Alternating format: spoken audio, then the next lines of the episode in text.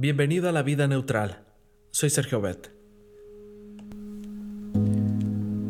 Cuando todavía era joven, Moisés debió tomar una decisión de esas que quitan el sueño.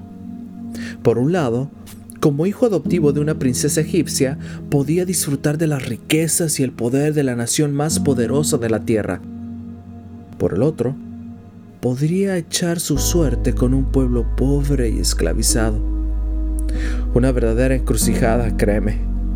Algo parecido a lo que el poeta James Russell Lowell llama el terrible instante. Cuando cada ser humano tiene que decidir dentro de su corazón lo que será su vida en adelante, en la batalla entre el bien y el mal, la verdad santa o el error fatal. ¿Y qué fue lo que decidió Moisés? Primero.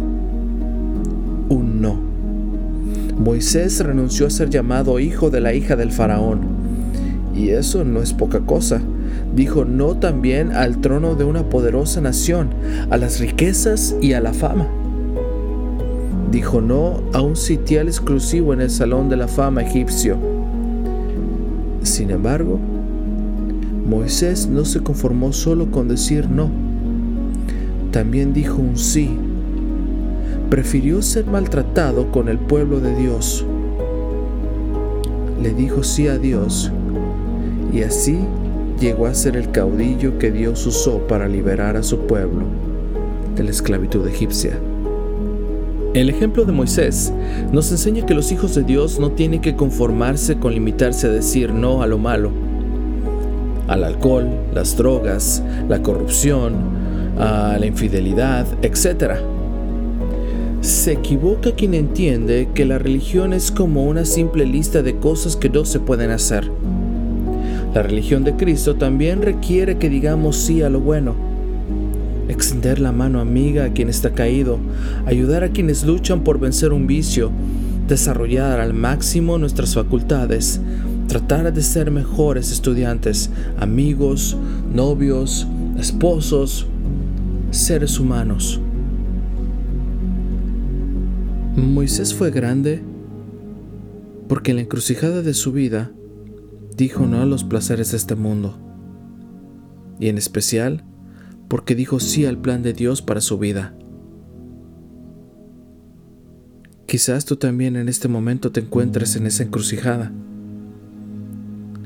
y te encuentres en el momento de tomar decisiones. Así que, ¿qué le dirás a los placeres de este mundo? Y sobre todo, ¿qué le dirás a Dios? Por la fe Moisés, ya adulto, renunció a ser llamado hijo de la hija del faraón. Prefirió ser maltratado con el pueblo de Dios a disfrutar de los efímeros placeres del pecado. Hebreos 11, 24 y 25. Si te gusta este podcast, te invito a compartirlo con tus amigos y hagamos que este proyecto crezca. No olvides que estamos en iTunes, Spotify y TuneIn Radio. Cristo viene pronto. Dirige tu meta hacia la eternidad.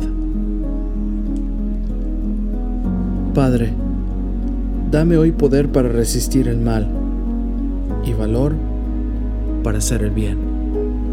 Pon tu vida neutral, deja que Dios tome el control y Él hará.